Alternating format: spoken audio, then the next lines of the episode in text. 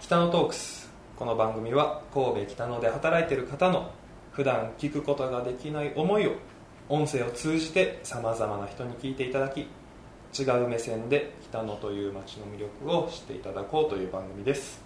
本日もイラストレーターの三島明宏さんをご紹介します。三島さんよろしくお願いします。よろしくお願いします。前回はこの前ギャラリーで展示していた展示内容だったり展示のコンセプトとかいろいろお聞きしたんですけど、はい。この3本目はうーん何を聞こうかと言いますと はい。三島さんがそのイラストレーターうという道をはい。選んだきっかけというか、そのはい。幼少期の頃からお聞きしていこうかなと思うんですけど、幼少期の時から絵を描くことは好きだったんですか？ん好きでしたね。うん。なんかもういろいろ描いてたって聞きます。へー。その時はどういう絵を描いてたんですか？幼少期にもよるんですけど。そうですね。なんかまあこう線のぐちゃぐちゃってした絵とか。うん。やたらカービィを描いてた時代とかありはいました、はいはい星のカービィ。星のカービィとか、ハム太郎とかが好きだはい。描いてたりとかしてましたし。あと膝小僧になんか描いてたらしいです もう面白いです。そう 何やそれって僕。屈伸したら表情変わりますよね、うん。だからそれが多分面白かったあとか書いてましたね。でまあ中学ぐらいでちょっと絵からも離れてそんなに描かなくはなってて、うん。で、まあ、高校生ぐらいでそれアートコースみたいなのがあってでそれで絵本とかを作るようになって、まあ、そのきっかけで大学に行こうっていうああなったり、それがあったからその大学の文化系のう大学に行こうって決意ん、された。そうですね。でっていう声優か絵本作家で悩んでて。へえでなんか知らんけど「いや声優は食っていけへん。うん。絵の方行け」っつって「いやせどっちも食っていけへんかもしれんな」今では思うんですけどでもなんかこうそういそういったいろんなきっかけでうんその芸術の方の大学うん。にね行かせてもらってっていう形ですね。神戸芸術はい工科大学で。うんはで今その神戸芸術工科大学い、はい、でもお仕事されてる。まあ実習助手ではあるんですけど、働かせていただいてて、はいまあなんか自分が学んできたことっていうのをまあある意味俯瞰というかこう一歩引いた視点から授業のサポートとかもさせてもらってるっていう感じですね。なかなか僕のイメージなんですけど一そのアーティストの人からはい、教える立場になる時ってギャップというものとかあるのかなと思って。ああどうなんですかね。なんか昔の自分に言ってるような感覚はありますね。うんだからこの時知っときたかったなみたいなこととかを。だから別にあんまし僕芸術を教えるどうのっていうふうにはあんま思ってなくてうん。むしろ双方向だとは思うんで教育っていうことに関しては。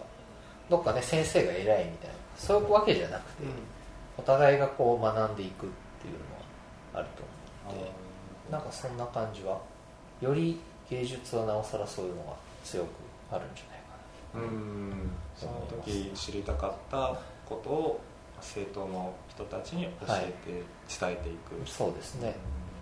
ご自身が今まで学んできたもあのを教える立場になったわけじゃないですか、あー。その時のインプットしてたものをアウトプットした時の新たな気づき俯瞰で見た時の気づきっていうものを、でもやっぱ自分がこうしとけばよかったなって思うこととかをこうしてたらいいんじゃない？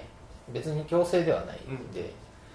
こうしたらいいんじゃない？みたいなことぐらいまあいろんなものを見てみたらとかそういうことは言ったりしますけどね、でもやっぱ自分は楽しいから来てるっていうところは間違えずになんかこうみんなで面白いものを作るっていう前提でなんか課題とか表現を向き合ってほしいなっていうのは思います。ね、うん。うん。まあ、大変やからこそ見失いがちなんですけど、楽しさを持って、うん、なんかやっぱ自分の好きなことをやってるっていうのをちゃんと真ん中に置いとくことがいろんな学びに関して全然その学生さんたちのインプットが変わってくるんちゃうかなうん。と思ったりもします。ね三島さんがこれからイラスト以外はい。にもどんどんしていきたい活動とかってあります？かいやでもなんかそれこそ自分が追い求めてた声優とかをもう一緒にやっちゃおうかなって思いますけどね。まあ、絵本を作ることもそうですし僕もね演劇とかもしたりとか、うん詩を書いたりとかいろいろしてるんですけど絵を絵を描くっていうのが真ん中にあるだけで、全然他の表現もしていいとは思うんで、うん。なんかねいろいろできていけたらなとは思いますしなんかそれをねすることであこういう生き方もあるんだっていう大人になりたいですね、次の子供たちに、あーそうですね。なんかあこういう生き方もあるんだぐらいでうんうんなんかねこんな大人おるしまあこの世界ちょっと良くなるかみたいなぐらいのそういう大人での一人でやりたいですよね、なんかねどっちかしかないようなイメージがあったんですよね僕も、はい。これ野球選手だったら野球選手だけはいはい。みたいな、その多様性選択肢の多様性っていうのはすごくいいなと思いますね。だってね周りの勝手な意見というかうん。うん視点だけで別に野球の人がね料理作ったらあかへんわけでもないし、まあ、それこそゴルゴルフとかねね。よくされてたりもするぐらいなんで別に全然遠くないし、うん。この星で生きてる時点遠いなんて一つもないとは思うんで、なんかその表現をちょっとやってみるっていうねのは面白いことかな。なんかその視点で新たな発見があったりもすると思うんで、うん。その自分の今までやってきた表現となんか結びつく時が新たな発見にはなると思うんでそこは本当に出会いもありますしうん。ただ面白いことはしようっていう純度はうん。あの保ちながらやっていきたいなというふううんに思います、三島さんがやられてる三島ミッシン。っはい。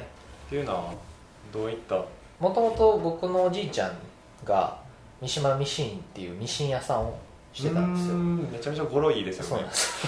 これいいなって言って、まあ、兵庫の、ね、有名な詩の方も詩を書いて竹中育さんという方も神戸文学館とかに飾られてるような詩人の方もなんかそれで詩を書いてくれたらしいんですけど、まあなんかそういった昔神戸でそういうことをしてたり、まあ、ひいおじいさんの代はなんか洋裁学校をしてたりとかなんか不思議やなと思うんで僕そんなにミシンできる方じゃないんですけど、こうでも絵は描ける。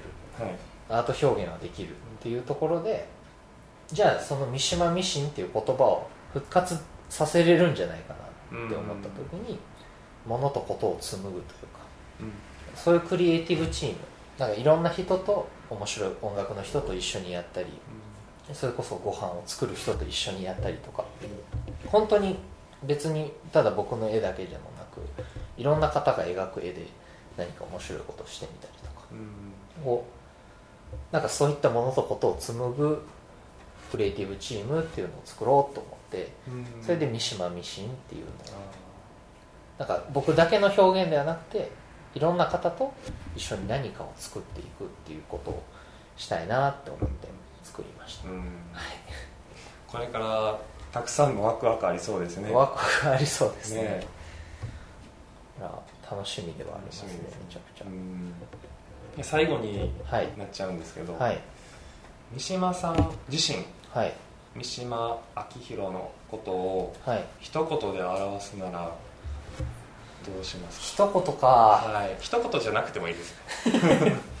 三島明宏を一言で表すなら何ですかね？水ですかね。うん。いやなんかすごいすいません？なんかええ。水なんかこう、まあ、中国の言葉で水になるっていう言葉うん。が確かありましてうん。こう凍る水って凍ることもできるしはい。こう群をなって流れることにもなるというか、うん。それがまた滝にもなるしいろんな形を変えていくというかなんかそんな自分になってるんかなっていうふうには思ったりしますね。でなんかねこう昔母に見せてもらったものがあって結晶氷の結晶に対してはい。ポジティブな言葉をかけることとネガティブな言葉をかけることで輝きが変わるっていうのがありまして、はい。